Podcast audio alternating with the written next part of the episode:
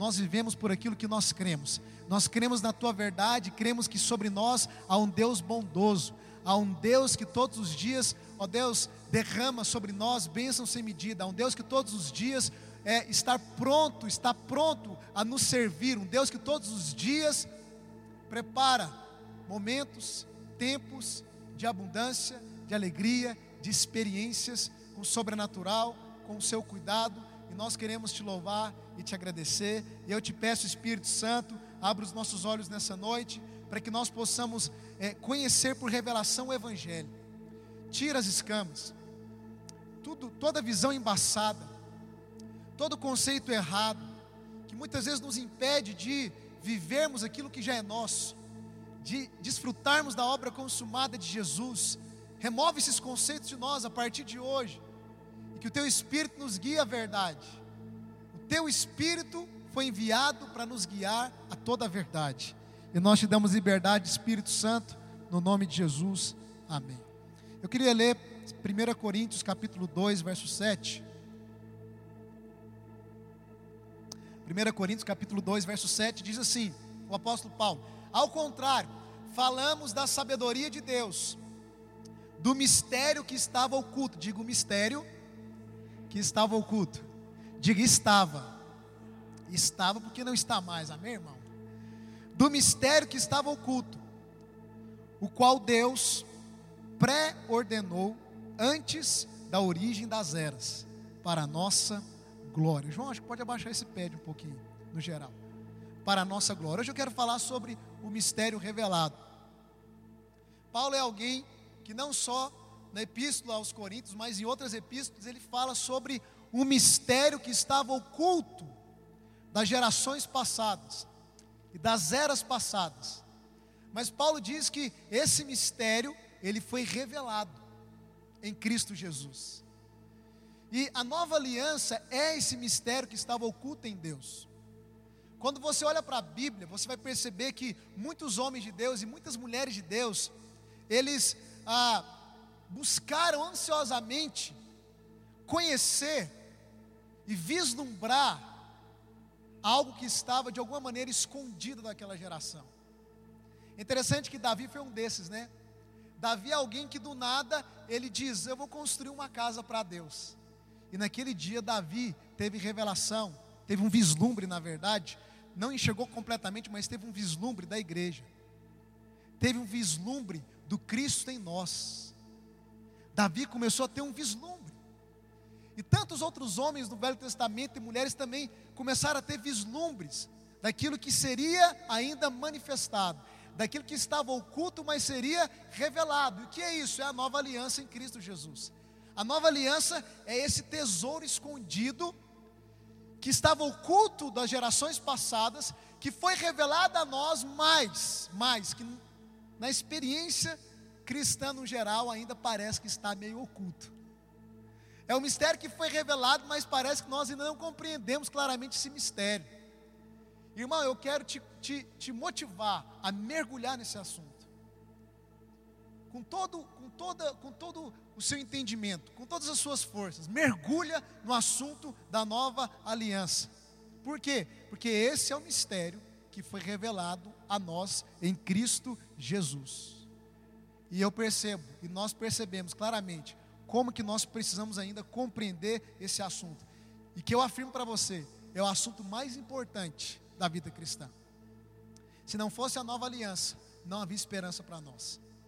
Se não fosse a nova aliança, o Espírito nunca viria habitar em você.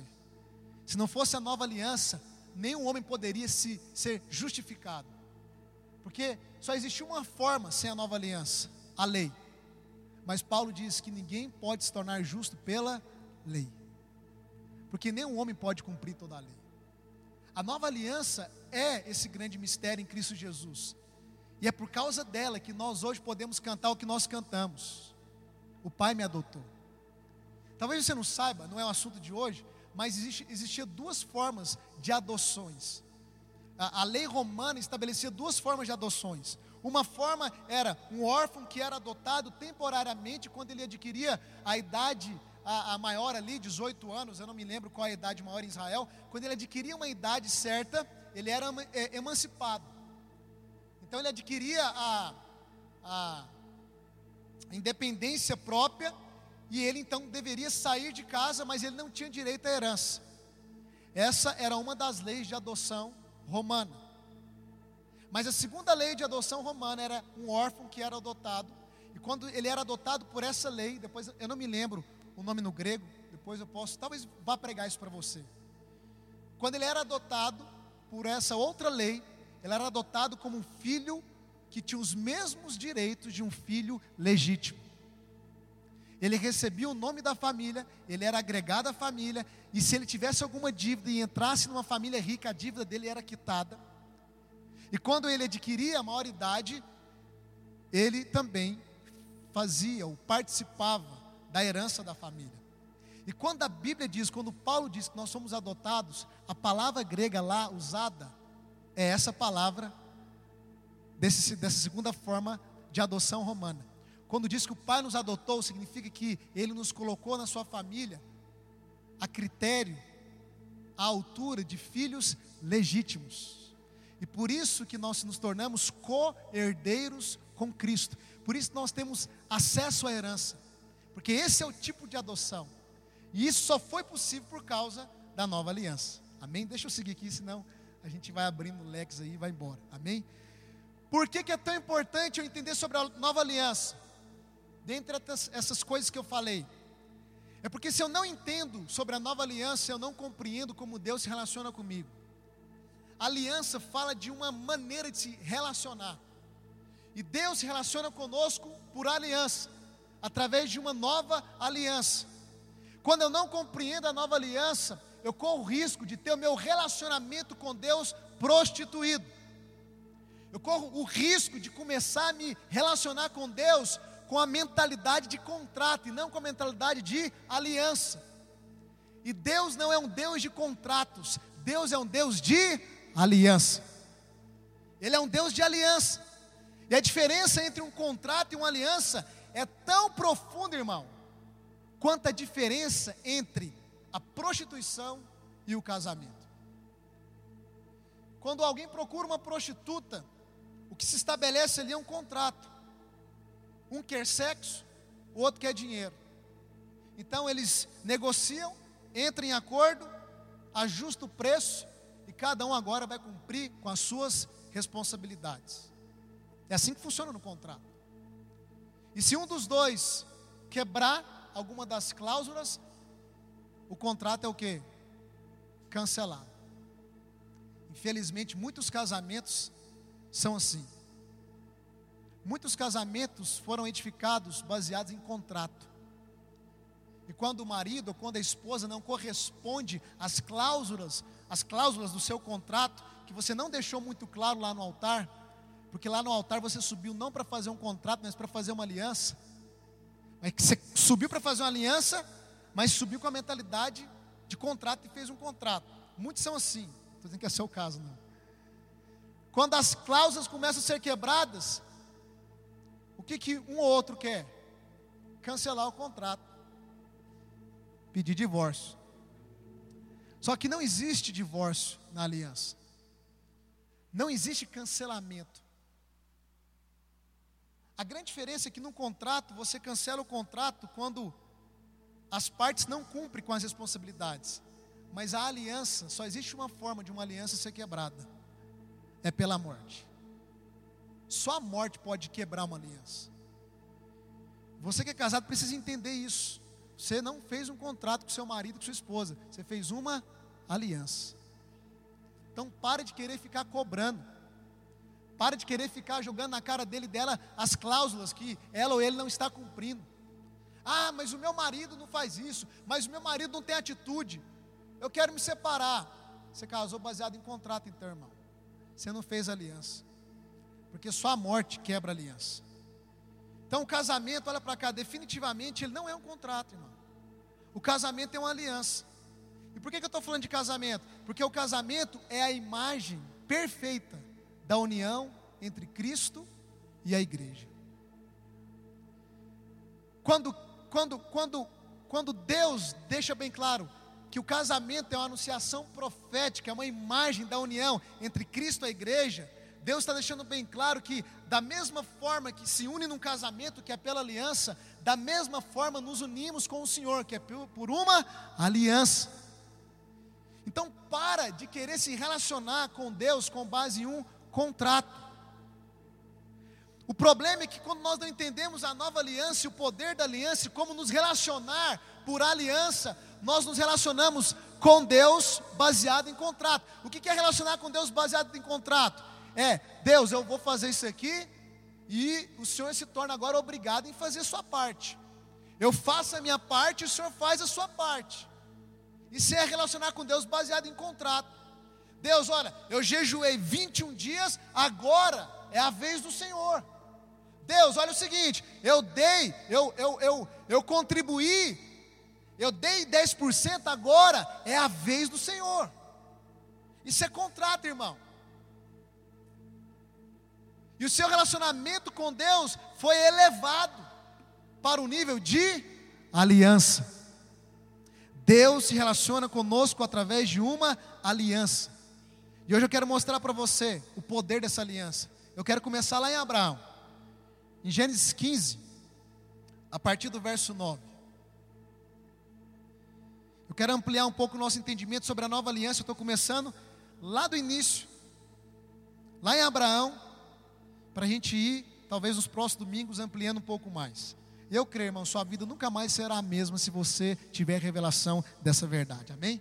Gênesis 15, verso 29, a Bíblia vai começar a nos relatar a aliança que Deus fez com Abraão que até então era Abrão, mas que depois se tornou Abraão. Porque esse é o diferencial de uma aliança. Numa aliança, você recebe o nome daquele que está fazendo aliança com você. Numa aliança, você recebe o nome, quando você recebe o nome, você recebe tudo que pertence a outra pessoa. É por isso que depois que Deus faz uma aliança com Abrão, Deus vai e muda o nome de Abrão para Abraão. Que na verdade ali não seria o A, o atil, né? O A com o tio, seria o H. E o H que aponta para o sopro de Deus, Abraão. E a palavra sopro é a mesma palavra para espírito, é pneuma. Ou seja, Deus foi agregado no nome de Abraão, nessa aliança. E é interessante, é importante nós lembrarmos, antes de ler o texto, que Deus faz uma aliança com Abraão. E Paulo diz que Abraão é o nosso pai na fé. E que nós somos participantes das promessas que Deus fez a Abraão por causa dessa aliança. Gênesis 15, verso 9 diz: O Senhor dizendo a Abraão: Respondeu-lhe: Toma uma novilha, uma cabra e um carneiro, cada qual de três anos, uma rola e um pombinho ele, tomando todos esses animais, partiu-os pelo meio e lhes pôs em ordem as metades, umas de frente das outras, e não partiu as aves. Só até aqui por enquanto. Primeiro, você precisa compreender como que uma aliança, como que era o procedimento para estabelecer uma aliança. Então, normalmente, quando as pessoas iam estabelecer uma aliança uma com as outras, elas traziam os animais, elas cortavam os animais ao meio e elas colocavam os animais com as partes um, uma virada para a outra. E a aliança acontecia da seguinte forma: as duas pessoas deveriam andar entre as partes dos animais mortos, e enquanto elas andavam entre as partes, elas deveriam fazer um juramento, porque toda aliança é ratificada através de um juramento e através do derramamento de sangue. Em contratos não se tem juramento, em contratos se tem promessas e responsabilidades. E você vai entender depois que juramento é mais importante do que promessa. Juramento é, é, mais, é mais profundo e mais sério do que promessa. Porque muitas promessas na Bíblia são condicionais, mas todo juramento na Bíblia é incondicional.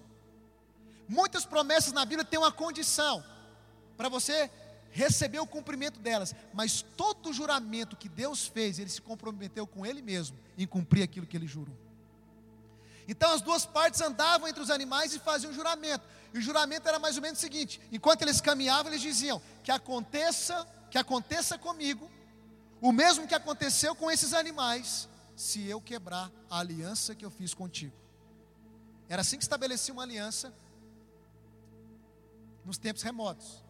Então eles caminhavam, as duas pessoas que caminhavam faziam esse juramento, e no final era comum as duas beberem um pouco do sangue dos animais, ou elas cortarem os seus pulsos, misturarem os seus sangues, ou até mesmo beber um pouco do sangue de cada um. Era assim que se estabelecia uma aliança nos tempos mais remotos. Interessante que Abraão, Deus não mandou Abraão cortar os animais, mas Abraão fez porque ele já tinha uma cultura de como estabelecer uma aliança, e Deus respeitou a cultura de Abraão.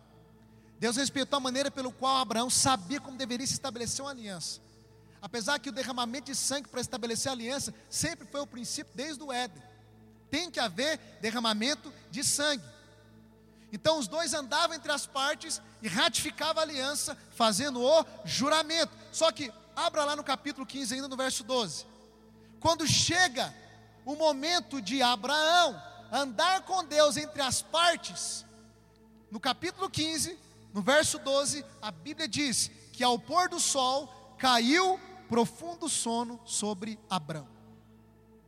Quando chegou o momento de Abrão andar entre as partes junto com Deus para que a aliança fosse ratificada, a Bíblia diz que um profundo sono caiu sobre Abrão. E cai um profundo sono sobre Abrão, e o texto vai continuar onde Deus começa a fazer algumas proclamações para ele, e aí vai lá para o verso 17. E aí no verso 17 diz: E sucedeu que, posto o sol, houve densas trevas, como houve lá na cruz do Calvário densas trevas. E eis um fogareiro fumegante e uma tocha de fogo que passou entre os pedaços. Naquele mesmo dia, fez o Senhor aliança com Abrão, dizendo: A tua descendência dei esta terra, desde o rio do Egito até o grande rio Eufrates. E aqui que está o negócio que eu queria afirmar para você hoje, que é o centro dessa mensagem, que você precisa começar a mergulhar na profundidade disso. A maneira de ratificar a aliança é as duas partes andando entre os animais mortos. Mas quando chega a hora de Abraão andar, ele dorme. E ao invés de Abraão e Deus andarem entre as metades, para ratificar a aliança, dois símbolos andaram entre as metades um fogareiro que soltava fumaça, um braseiro que soltava fumaça e uma tocha de fogo. A minha pergunta é: como que Deus poderia fazer uma aliança com Abraão, sendo que ele jamais andou entre os animais partidos? Como que Deus faz uma aliança com alguém que não estava no processo de ratificar a aliança? E o texto vai dizer que quando Abraão acaba de ter aquela visão em sonho, que ele estava num sono profundo ainda, o Senhor vem e anuncia que fez uma aliança com ele. Então, Deus fala: Abraão, eu fiz uma aliança com você, mas espere, como que Deus faz uma aliança comigo, sendo que eu não andei com Deus entre os animais? Sendo que eu vi foi outros símbolos andando entre os animais. E que símbolos são esses? Esses símbolos apontam para duas coisas. Primeiro, Deus Pai, o fogareiro é o Deus Pai. Deus tinha que estar presente, porque se Deus vai fazer aliança, ele tem que andar entre os animais. Se Deus vai iniciar uma aliança, ele tem que estar presente para andar entre os animais e ratificar a aliança. Então, primeiro é Deus Pai. E numa outra mensagem vou pegar o simbolismo para te explicar também. Mas quem era a tocha? Que junto com o fogareiro andou entre os animais e ratificou a aliança. A tocha, querido, era Jesus nós temos aqui uma teofania, uma aparição de Jesus no Velho Testamento. Sabe que a tocha era a maneira de se iluminar naquela época. João diz que Jesus é a luz do mundo. Quando Abraão acorda do sono, a aliança está pronta. E Deus diz para ele: Abraão, agora eu fiz uma aliança com você. E eu penso, Abraão, mas como você fez uma aliança comigo, sendo que eu estava dormindo? E aqui que está, irmão, o poder da nova aliança. Não tem nada a ver com você, não tem nada a ver comigo, irmão. Irmão, olha João, João capítulo 8, verso 56. Querido, você vai sair daqui hoje leve. João capítulo 8, verso 56, olha aqui, ó. Olha que Jesus diz, ó, dizendo para os fariseus: Abraão, Abraão já, vosso pai, alegrou-se por ver o meu dia. Jesus está dizendo para os fariseus: Abraão viu o meu dia. Que dia foi esse?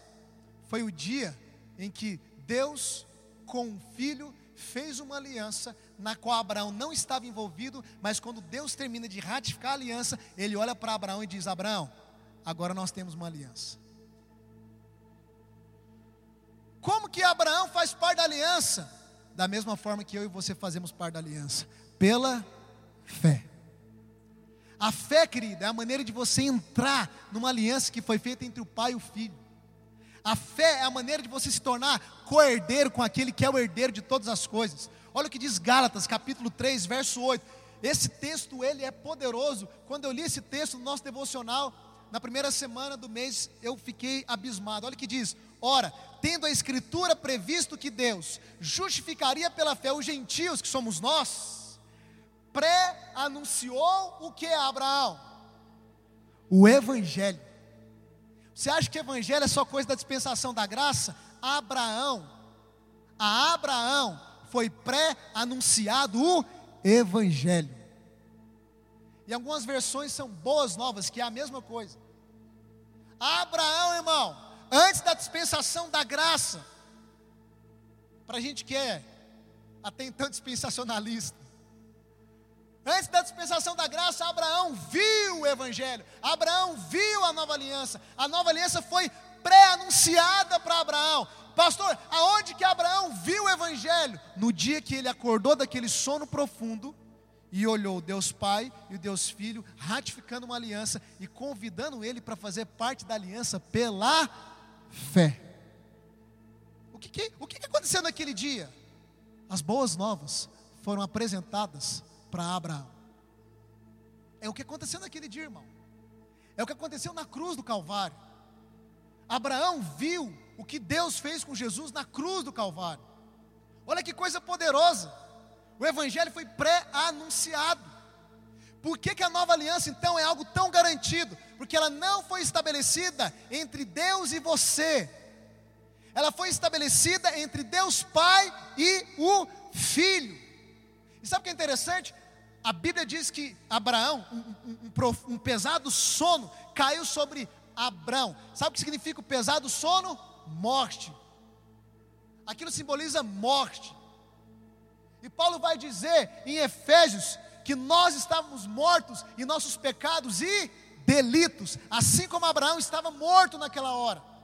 É uma, é uma simbologia da morte espiritual, mas quando Abraão acorda, Deus acaba de fazer uma aliança e diz: Abraão, fiz uma aliança com você. E pela fé, Abraão acorda da morte para a vida, assim como eu e você, pela fé, saímos da morte para a vida. Ali, nova aliança, ela, ela, a garantia dela é essa, porque não foi feita diretamente conosco, foi feita por causa de nós, mas não diretamente conosco. Foi feita entre o Pai e o Filho. Com quem Deus estava fazendo a nova aliança? Se eu perguntasse isso, a maioria diria: comigo, pastor. Sabe o que é interessante? Na última ceia, Jesus diz: Este é o meu sangue, é o cálice da nova aliança, é o sangue que será derramado em favor de vós, é em favor de vós a aliança que Jesus ia fazer era com o Pai. Só que Jesus é o seu representante legal. E pela fé, quando Jesus fez uma aliança com o Pai, você em Jesus também fez uma aliança com o Pai.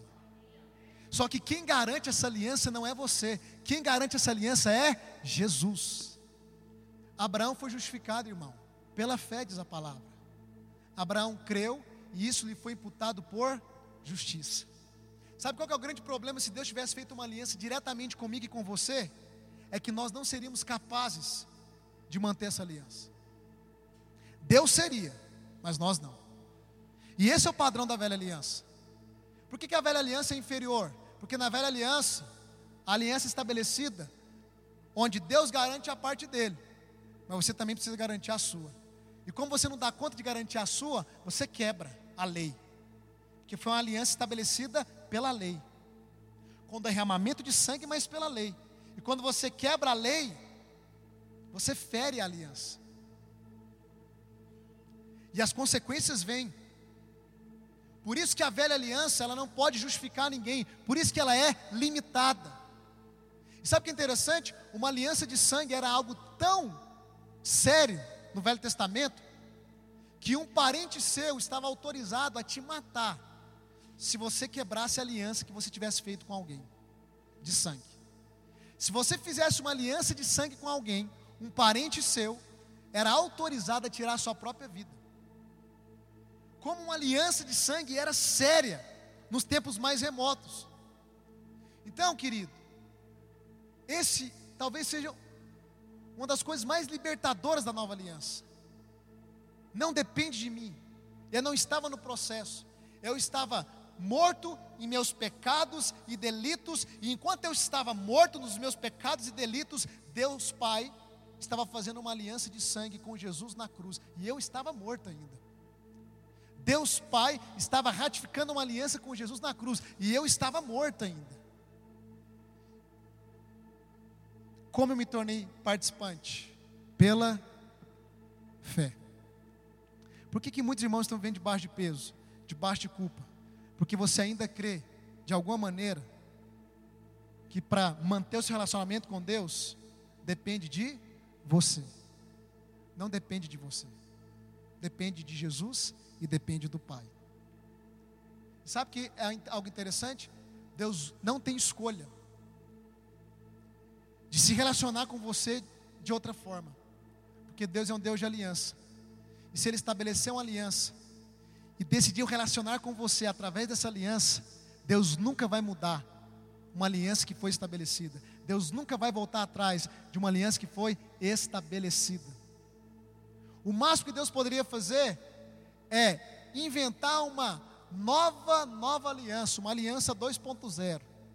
Mas como isso nunca vai acontecer, porque ele já trouxe uma nova que é superior à antiga, querida, essa nova é suficiente para que o Senhor resolva todos os problemas que o pecado causou nas nossas vidas. Essa nova é suficiente para que nós possamos relacionar com Deus sem um, um boleto na nossa cara de dívida para com Ele. A impressão que eu tenho, eu já vivi isso, é que muitos crentes acordam de manhã e é, parece que Deus está olhando para ele assim, esperando, ei, ei, vamos embora, vamos. Acordou cedo, acordou de madrugada, não subiu o monte, né? Não está subindo o monte, né? E aí, vai orar uma hora, ora uma hora, vamos embora. Cadê? Lê um capítulo da Bíblia já, irmão? E aí, já confessou os seus pecados? Essa é a impressão que eu tenho do relacionamento de alguns cristãos com Deus. Parece que Deus está o tempo todo cobrando algo dele. Querido, Deus não está cobrando nada de você porque você não deve mais nada para Deus. Jesus pagou toda a sua dívida na cruz do Calvário, querido. Se eu, e toda, toda a dívida que você tinha, quando você foi convidado para fazer parte da nova aliança, essa dívida foi absorvida por essa aliança e todo o débito foi quitado, irmão. O meu relacionamento com Deus, irmão, é livre é leve, porque não depende de mim, depende de Jesus. Se dependesse de mim estar agarrado em Deus, eu já tinha caído há muito tempo, eu já tinha largado há muito tempo. Você tem que entender a verdade da nova aliança. É o pai fazendo aliança com o filho e depois te convidando para ser participante dessa aliança pela fé.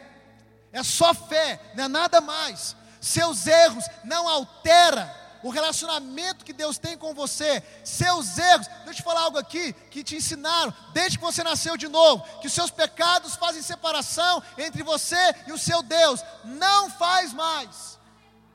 Não faz mais. Na antiga, aliança, na antiga aliança fazia, na nova não faz mais. Na nova aliança, nada poderá nos separar do amor de Deus em Cristo Jesus. É tudo em Cristo Jesus. Eu vivo em Cristo Jesus. Eu me relaciono com Ele em Cristo Jesus. Ele se relaciona com Ele, comigo, através de Cristo Jesus. Ele olha para mim através de Cristo Jesus. Ele me abençoou, já me abençoou através de Cristo Jesus. não é pelo tanto que eu oro, não é pelo tanto que eu leio a Bíblia, não é pelos cultos que eu frequento, não é por confessar os meus pecados, mesmo porque eu não tenho pecado. Eu peco, mas não tenho pecado. Porque aos olhos dele eu sou plenamente justo. Eu sou plenamente, você é plenamente justo. Nós somos justos, irmãos. E não tem nada a ver conosco. Não tem nada a ver com o nosso comportamento. Deus sempre vai te tratar da mesma maneira. É você que muda com Deus, não é Deus que muda com você. Por causa da aliança que ele fez com Jesus. E inseriu você nessa aliança. Querido, isso é libertador porque eu não preciso mais me esforçar em nada para manter o meu relacionamento com Deus. Eu não estou falando aqui de passividade, ok? Às vezes os irmãos é 880, ah, então não preciso fazer nada, querido. Com relação ao seu relacionamento com Deus, ao perdão de pecados, à salvação, à justificação e a tudo aquilo que está envolvido na obra consumada, você não pode e não deve fazer nada, porque tudo já foi feito. A única coisa que você tem que fazer é crer, só isso. É crer, irmão. Essa é a obra. É crer. Agora, as outras coisas que você tem, suas responsabilidades, você tem que fazer isso. Mas não existe nada que você tenha que fazer. Não existe nada que você tenha que acrescentar naquilo que já foi consumado, resolvido. Quando Abraão levantou do sono, estava pronto. Ele não precisou andar entre os animais, ele não precisou trazer uma oferta, ele não precisou fazer juramento, pare de fazer juramento para Deus. Ele não precisou fazer, não, não. Quando ele levantou do sono, a aliança estava pronta. E ele entrou nessa aliança pela fé. Isso é maravilhoso, porque eu posso acordar todos os dias, sabendo que eu não estou em débito com Deus. É interessante que é uma experiência prática, irmão. Tem dia que você acorda, parece que o diabo ele vem, ele, ele quer de alguma maneira te acusar de alguma coisa, ou, ou trazer uma sensação que você está em falta.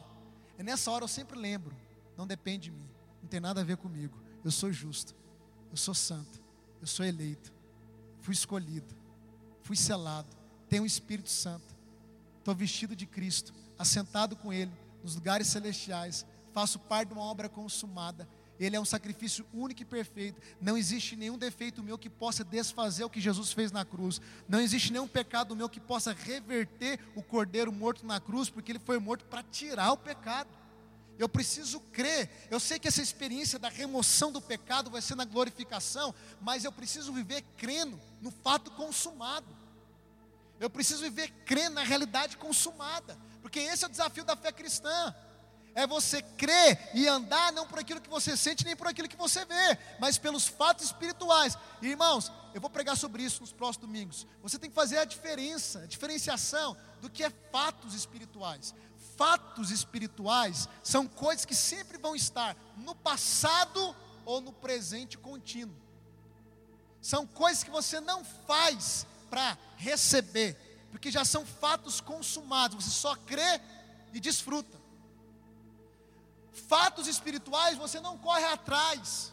Fatos espirituais não estão a um lugar para serem conquistados. Fatos espirituais já foram liberados através da obra consumada da cruz. Você apenas crê nos fatos espirituais e toma posse deles. É só isso, irmão. Quais os fatos espirituais?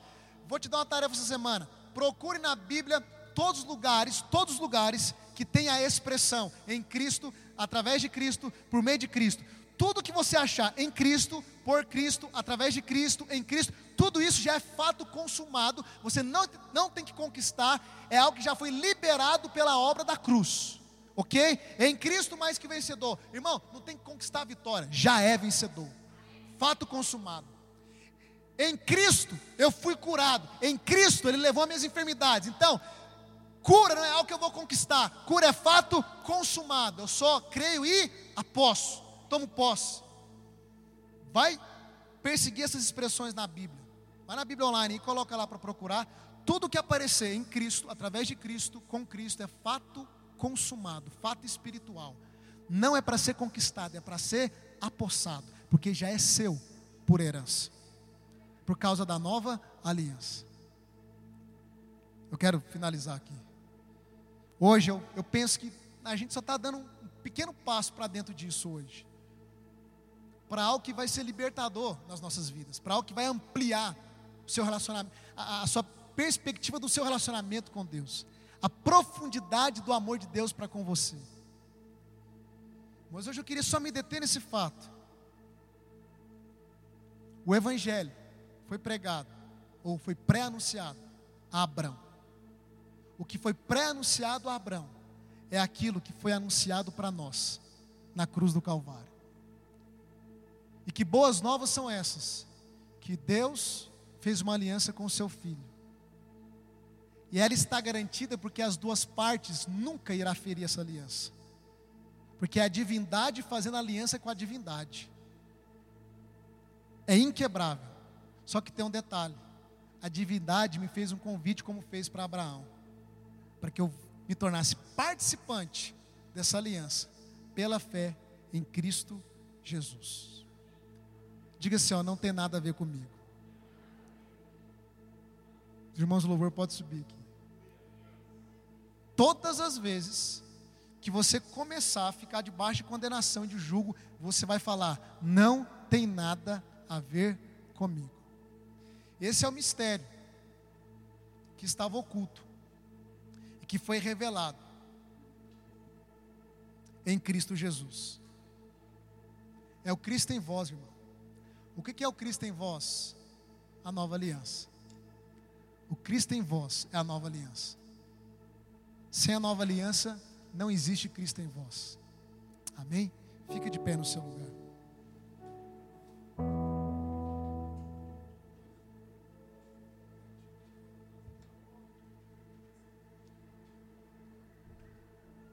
Feche seus olhos.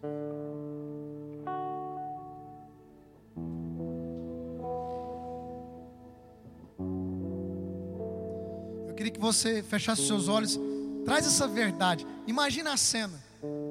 Deus Pai, Deus Filho, andando entre os animais, e você é como Abrão, ou era como Abrão, você estava morto, morto em seus delitos e pecados, e sem que você soubesse, sem que você nem imaginasse que você estava num profundo sono, que esse era o estágio da sua vida antes do Evangelho chegar para você, você era completamente ignorante, você não sabia de nada, você até sabia que Jesus era filho de Deus, como todo católico sabe num, num país católico, você até sabia que Jesus tinha morrido na cruz, mas tudo isso de uma forma religiosa. Você estava num profundo sono, morto em seus delitos e pecados, e de repente, alguém vem e conta explica para você dessa aliança, que Deus deseja fazer uma aliança com você. E quando você descobre, na verdade, Deus não quer fazer uma aliança, a aliança já está pronta, já está tudo consumado, já está tudo, sabe, tudo concluído. E a única coisa que esse Deus exige de você, como exigiu de mim, e como exige de todos aqueles que ainda se tornarão participantes dessa aliança, é crer, é a única coisa. E Paulo vai nos dizer lá em Gálatas, que da mesma forma que nós o recebemos, que foi pela fé, nós devemos também andar nele. Pare de querer acrescentar algo na obra de Jesus. Pare de querer acrescentar algo, pare de querer sustentar o seu relacionamento com Ele, porque é Cristo que sustenta essa aliança com o Pai. É tudo por meio de Cristo, através de Cristo, em Cristo e só em Cristo. Então você tem que ter paz, irmão. Você tem que ter alívio, irmão. Nesse tempo de pandemia, nesse tempo de tantas notícias ruins, eu quero me alimentar das boas novas. As boas novas é que Deus fez uma aliança comigo em Cristo Jesus. As boas novas é que Deus se relaciona comigo através de uma nova aliança. Deus não está com um boleto me cobrando todos os dias, pelo contrário, Deus já liberou provisão, Deus já liberou suprimento, Deus já liberou tudo que eu preciso para viver uma vida abundante. Cristo veio para que nós pudéssemos ter vida e vida em abundância. Como que eu vivo essa vida, pastor? Não é pelo esforço, não é pelas suas promessas não é pela sua performance, mas é pela fé em Cristo Jesus, em tudo aquilo que Ele fez com o Pai na cruz do Calvário. Sabe o que é interessante? A Bíblia diz aqui em Abraão, antes disso, quando ele corta os animais e quando ele coloca os animais no chão, vem aves de rapina e Abraão começa a enxotar as aves de rapina. E isso aponta para aquele momento de escuridão, aonde Jesus estava na cruz e de repente ele olha para o céu e diz: Meu pai, meu pai, por que me abandonastes? Naquela hora, Jesus recebeu as trevas, a escuridão sobre ele. É o Abraão afugentando as aves de rapina, é o Abraão afugentando as obras do diabo. Por um instante, Abraão, ele teve contato com as trevas, assim como Jesus teve contato com as trevas, por um instante para que nós não pudéssemos mais ter contato com as trevas, para que nós não pudéssemos mais experimentar a morte espiritual, para que nós não pudéssemos mais experimentar o que Jesus experimentou numa fração de segundo. Numa fração de segundo, Jesus estava separado do Pai. Numa fração de segundo, Jesus disse: Por que me abandonastes? Porque o pecado da humanidade estava sobre ele naquela hora. Naquela hora, Jesus assume a minha e a sua realidade. Nós que estávamos separados do Pai. Por um instante ele assume a nossa realidade. E no mesmo instante ele muda a nossa realidade, assim como a realidade dele é mudada na cruz. No mesmo instante ele diz: Pai, em tuas mãos eu entrego o meu espírito. Sabe, isso aponta para aquele dia onde você diz: Jesus, em tuas mãos eu entrego o meu coração. Jesus, em tuas mãos eu entrego a minha vida você se torna participante de uma aliança poderosa, superior, que não tem nada a ver com você, mas que foi feita por causa de você e para abençoar plenamente a sua vida. Essa é a graça, é o favor imerecido. Oh Espírito de Deus, Espírito de Deus, remove nessa noite todo jugo, remove nessa noite toda condenação. Remove nessa noite todo peso. Remove, Jesus, remove. Remove, remove, remove. Vai quebrando todo jugo, toda cadeia. Vai removendo toda acusação na mente das pessoas que estão aqui, que estão nas suas casas agora. Nos ensina a enxergarmos através de Cristo Jesus. Nós queremos nos ver e ver tudo através de Cristo Jesus.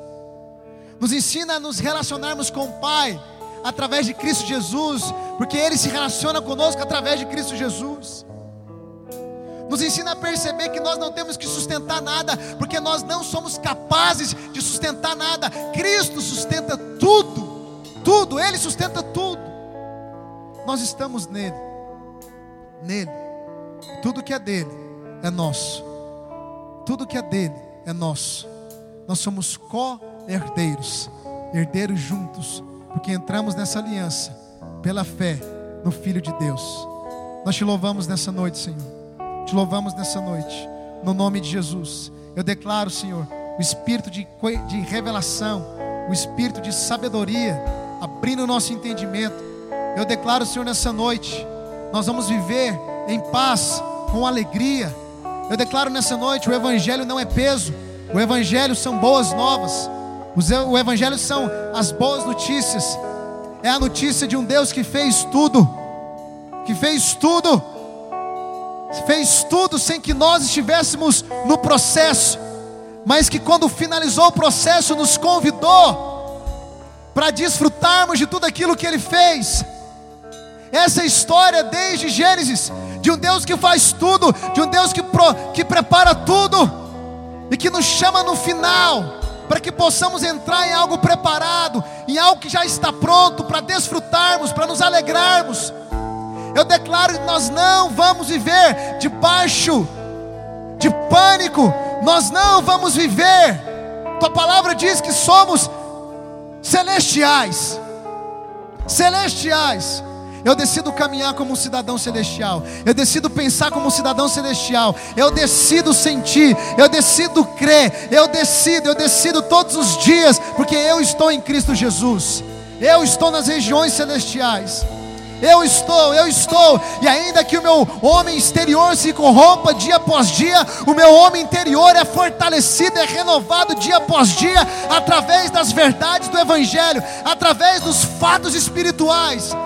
Eu decido ficar com aquilo que o Senhor realizou, e não com aquilo que eu posso realizar. Eu decido crer em tudo aquilo que o Senhor fez, em o nome de Jesus, em o nome de Jesus, em o nome de Jesus. Feche os seus olhos. Vamos só cantar esse refrão dessa música.